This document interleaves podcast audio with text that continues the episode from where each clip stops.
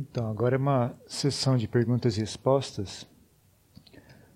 Uh, sempre que dou esmola, me pergunto se esse dinheiro poderia ser usado para prejudicar a esta pessoa na compra de algum de álcool ou drogas. Devo doar independentemente do que eu imagino que ele, que ele poderia fazer? Uh, como você achar melhor? Como você achar melhor? Uh, se você acha que a pessoa vai usar Depende. Do, você pode pensar, também refletir da seguinte maneira, né? O que é que eu estou doando aqui? Estou realmente doando uh, esse dinheiro? Ou o que eu estou fazendo, na verdade, eu estou doando esse gesto de bondade, né? Às vezes você, o, dinheiro é apenas uma forma de fazer esse gesto para a pessoa, né? Você quer só fazer esse gesto, está é, doando a sua amizade, né? De, forma, de uma pequena forma, né? É mais um, é uma questão de um, é um gesto de amizade, mais do que o dinheiro em si, né? Então você também pode fazer isso, não tem crime nenhum em fazer isso, né? Você mesmo sabendo que a pessoa vai usar aquilo para comprar álcool, para comprar bebida, você tudo bem, mas eu tô, tô doando a minha um pouquinho de amizade para essa pessoa, né? A pessoa, a pessoa é viciada em drogas, ela vai ter que usar drogas. Né? A gente também tem um pouco de ilusão nesse respeito. Ah, eu não vou, eu não vou dar dinheiro para ele usar drogas, porque ele está fazendo isso por preguiça, ele está fazendo isso porque ele é, ele é vagabundo.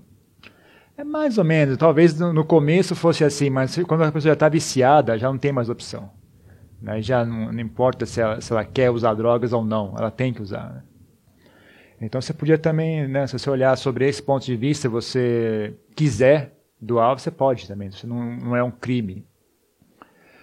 Mas você não é obrigado também, né? Não é obrigado a, a ajudar essas pessoas. Porque você não vai realmente ajudá-la muito, né? Ajudar a pessoa a comprar drogas realmente não vai fazê-la uma pessoa melhor de qualquer forma.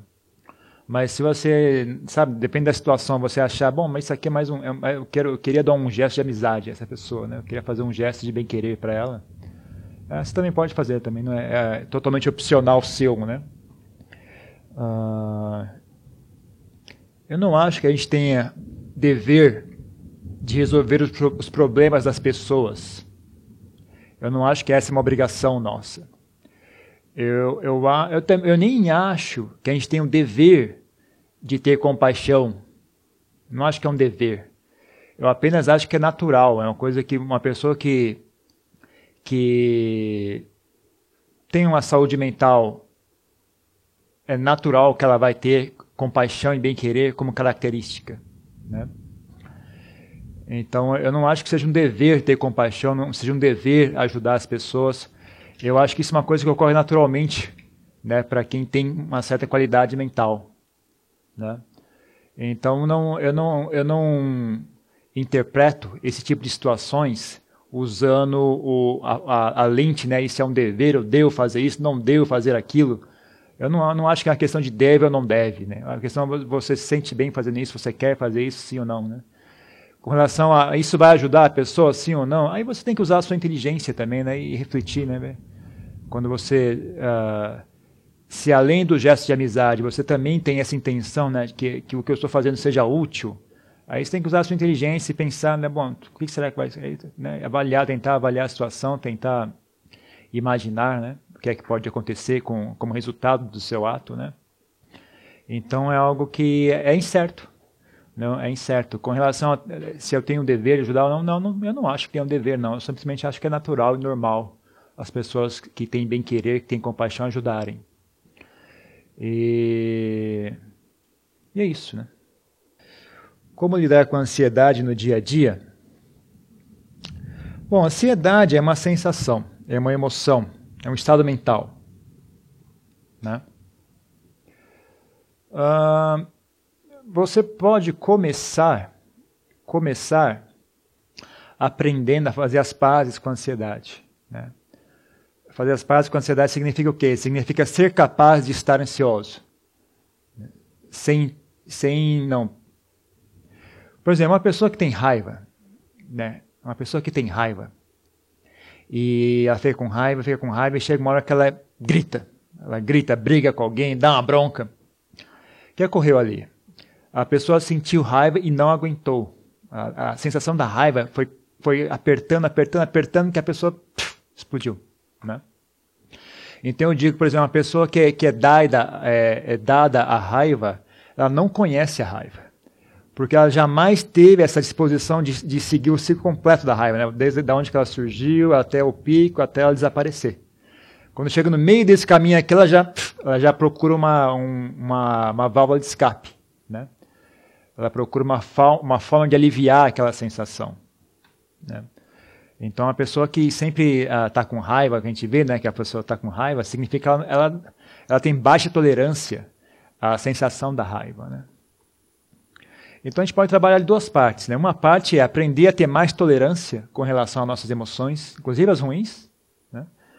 Então, por exemplo, na caso da falando de ansiedade, aprender a, a ter uma certa maior tolerância com relação à ansiedade, porque a ansiedade é só uma sensação no final das contas, né? é só uma coisa que você sente. Ela não tem um real, uh, ela não é um, sei lá, um, um fantasma que está ali com uma, uma, faca apontada para sua cabeça. Eu, né, se você não fizer algo, eu vou te, te, te esfaquear. Né? Ela é uma sensação, é uma coisa que você sente. Né?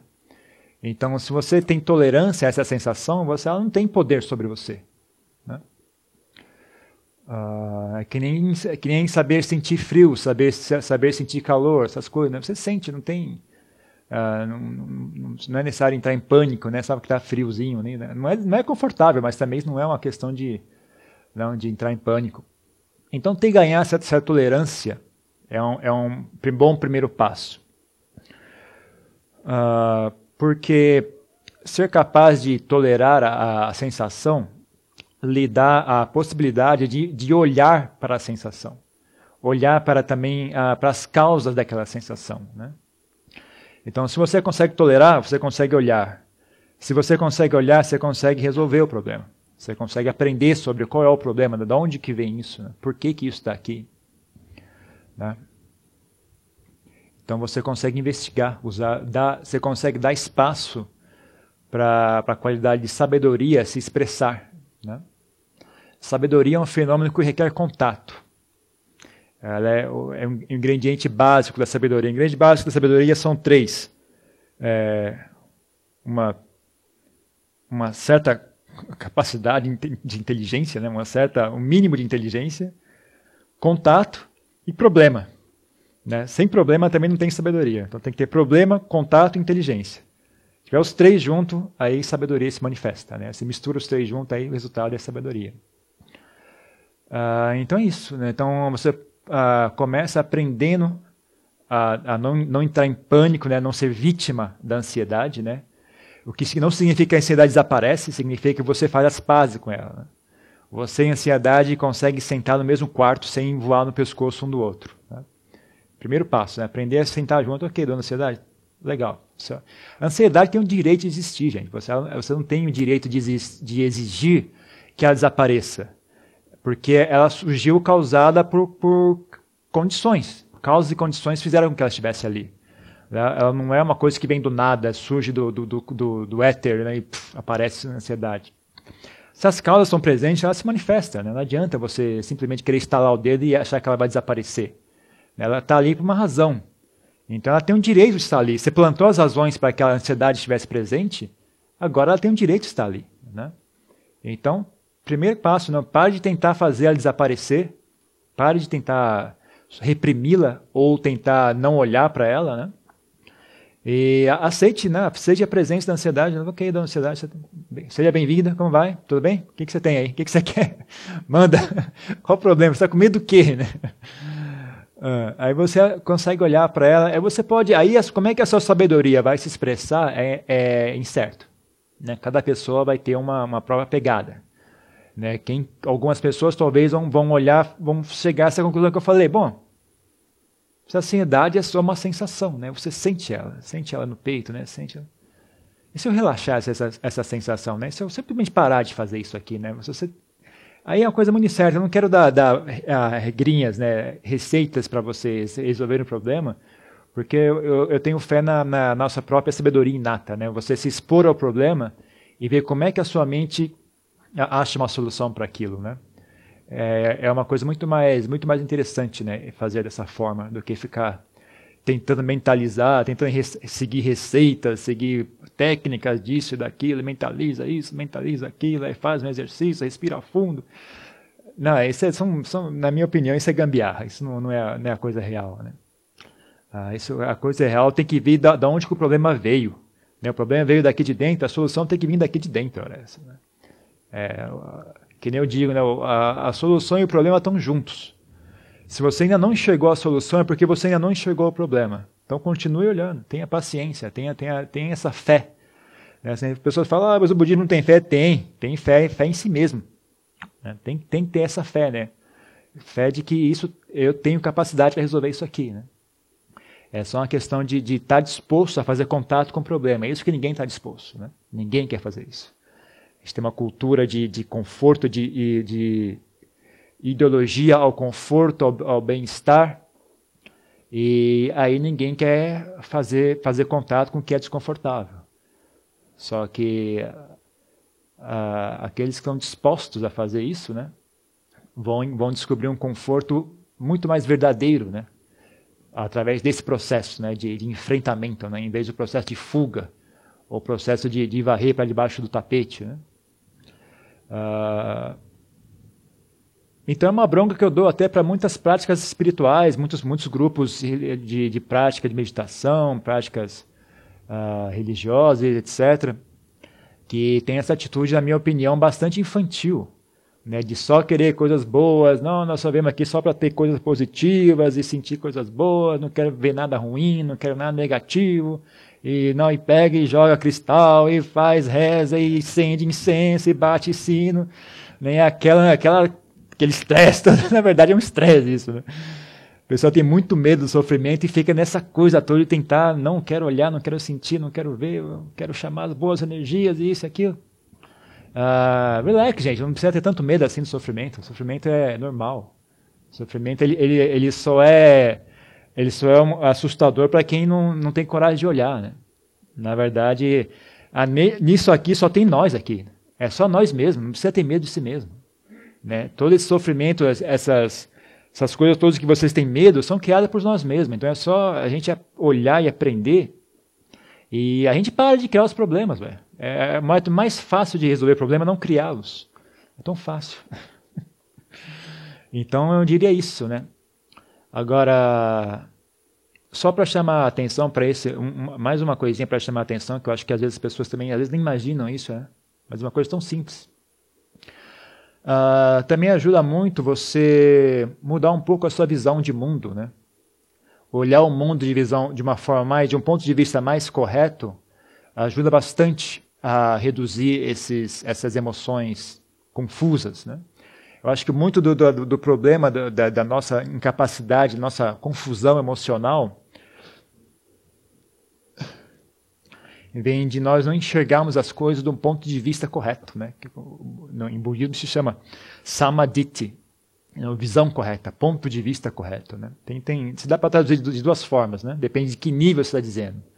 No nível mais profundo significa visão correta, né? Você enxergar, enxergar uh, de forma, uh, enxergar de forma, uh, de, enxergar aqui não é apenas uma, uma uh, significa a pessoa que realmente uh, alcançou, alcançou um estágio muito elevado de, de desenvolvimento, então ela realmente tem essa, essa visão diferente do mundo, né?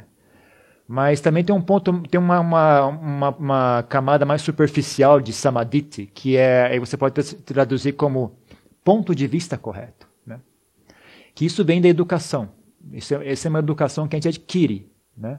Então a gente lê o sutra, a gente faz contato com os mestres, faz contato com os amigos que são praticantes. E a gente adquire isso através de contato, né? Eu não sei se foi aqui, ah não, foi isso foi lá em Santa Catarina que eu falei sobre ah, tentar fazer contato com pessoas sábias, tem, até mesmo que seja através de livros, né? Uma, uma forma indireta de contato, mas você faz um pouco de contato com, com essas pessoas, com o modo de pensar delas, né? Aí você adquire novas formas de enxergar o mundo, né? Se eu enxergar sobre esses pontos de vista, se eu enxergar dessa forma, que nem por exemplo o Venerável Apamado falou hoje de manhã, né?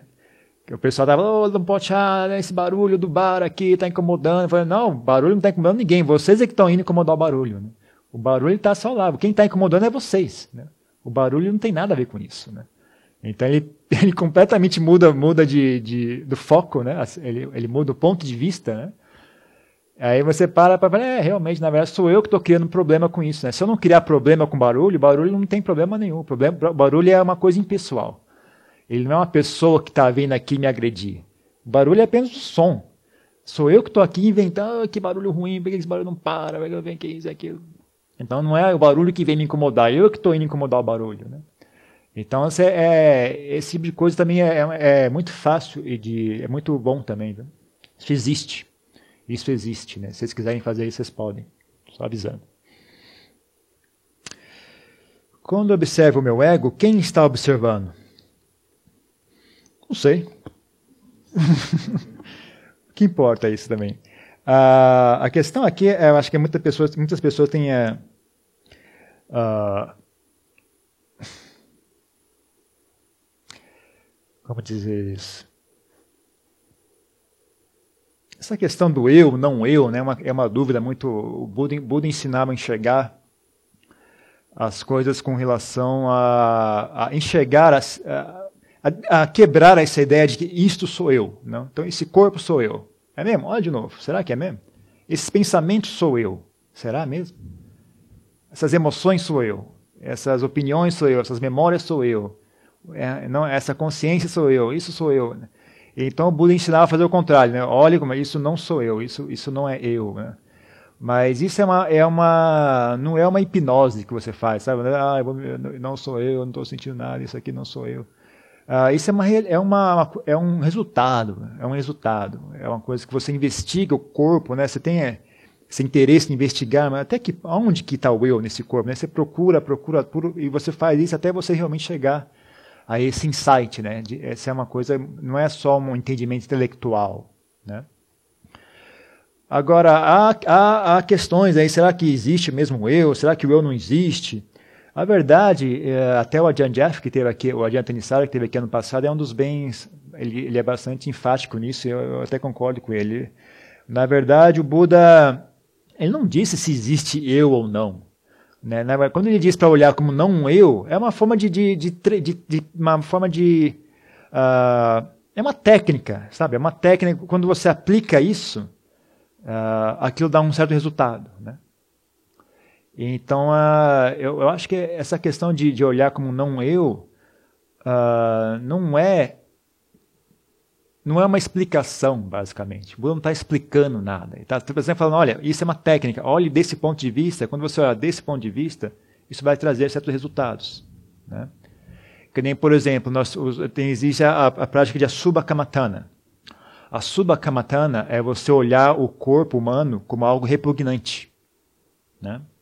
Agora, se a pessoa mais filósofa, e até está correta a filosofia dela, sabe, é bom, mas de acordo com, com se você olhar o ensinamento de forma correta, não, essa, dizer que é bonito ou feio são apenas opiniões, né? é, apenas, é apenas um ponto de vista. Né? Então, é, não é, é falso dizer que o, que o corpo é, é, repugnante. Né? Em instância última, o corpo é apenas o corpo, ele não é nem feio nem bonito, ele é apenas o que é. Né? São as pessoas que inventam bonito ou feio. Então tá certo, é verdade, mas de novo, o Buda não estava ensinando, uh, não estava não tava explicando o corpo. Ele tava, isso é uma técnica de meditação. Você, quando você olha o corpo como, como algo repugnante, aquilo gera um efeito, né? gera um, uma, uma, um efeito na, na, sua mente. Né? Então, isso são técnicas, de, de, são, são práticas. Isso são práticas. A ser, a, são práticas de meditação, são práticas de contemplação. Né? Então, com relação a quem, a quem é o eu que está observando o não eu, não importa, não faz diferença. Ah, mesmo porque o, o eu jamais vai entender o não eu. Né? É, é uma coisa. É, é, é, contraditório, né? porque o eu só enxerga o mundo sob a perspectiva de eu.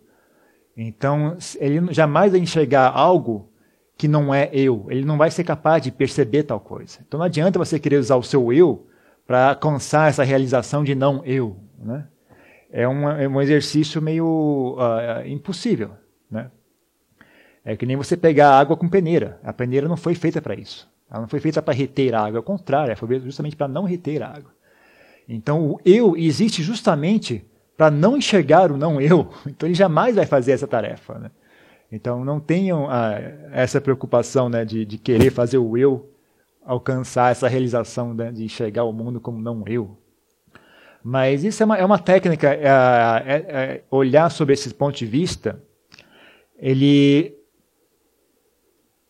Eu não acho que você olha sobre esse ponto de vista, eu acho que você investiga Aí você olha para o corpo de novo e, e, e se questiona. E, quando o Buda fala para enxergar como não eu, é apenas para dar um ponto de referência, né? Vá naquela direção, né? Aí, o método para ir até lá, na verdade, é você investigar o tal do eu, né? Quem é? Como é que é? Por exemplo, pensamentos. Eu sou o corpo. Eu acho que a maioria das pessoas já consegue é, é, equatizar isso, né? Fazer essa equação. É, realmente não sou esse corpo. Né? Esse corpo nasceu na época tal né? Se eu cortar o braço, eu não deixo de existir. Se eu cortar a mão, eu deixo de existir. Se eu, quando... Então, algumas pessoas ainda conseguem perceber, né, esse corpo não sou eu. Algumas pessoas ainda não, mas algumas pessoas conseguem fazer essa, essa, essa percepção.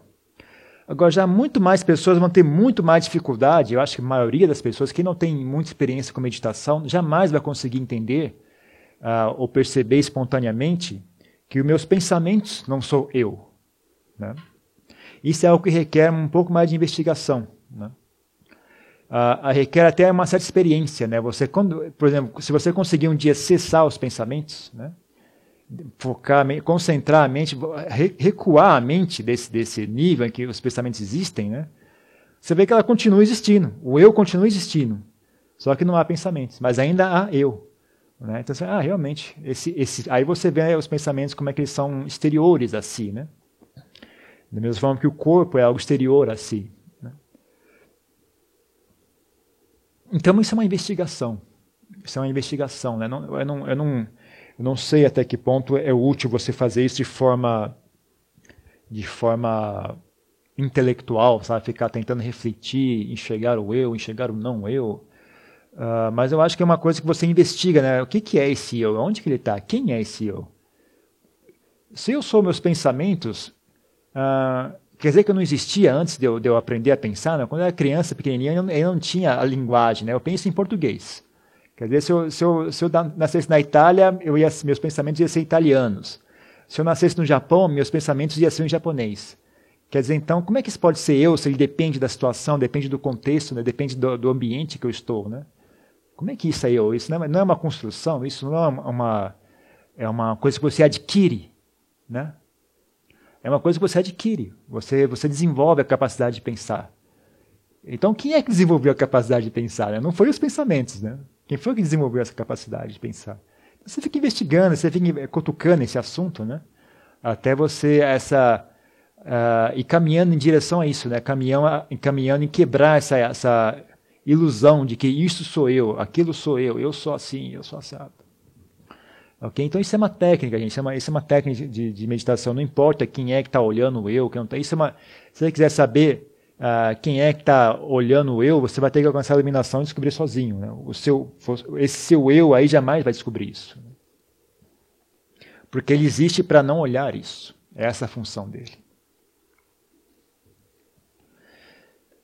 Na meditação andando, qual a posição mais adequada para os dos braços e da mão? Uh, em geral, você coloca as mãos aqui em frente, né? a mão a direita sobre a mão esquerda. Né? Isso funciona bem porque, é que nem, da mesma forma quando a gente pratica meditação, você botando as mãos assim, você consegue uh, abrir bem o peito, né? deixar a coluna ereta. Né? Então, você também botando a mão mais ou menos aqui, nessa, abaixo do umbigo, né? você também consegue uma, um peito bem aberto, uma, uma coluna bem ereta. Né? Mas se isso não funcionar, você pode simplesmente andar com as mãos do lado, colocar para trás. Para você colocar para trás, você vai ficar curvado para frente. Véio. Eu não, não recomendo, né? Mas se você não conseguir andar com a mão para cá, porque achar muito desconfortável, então deixa a mão de lado também, funciona, não tem problema.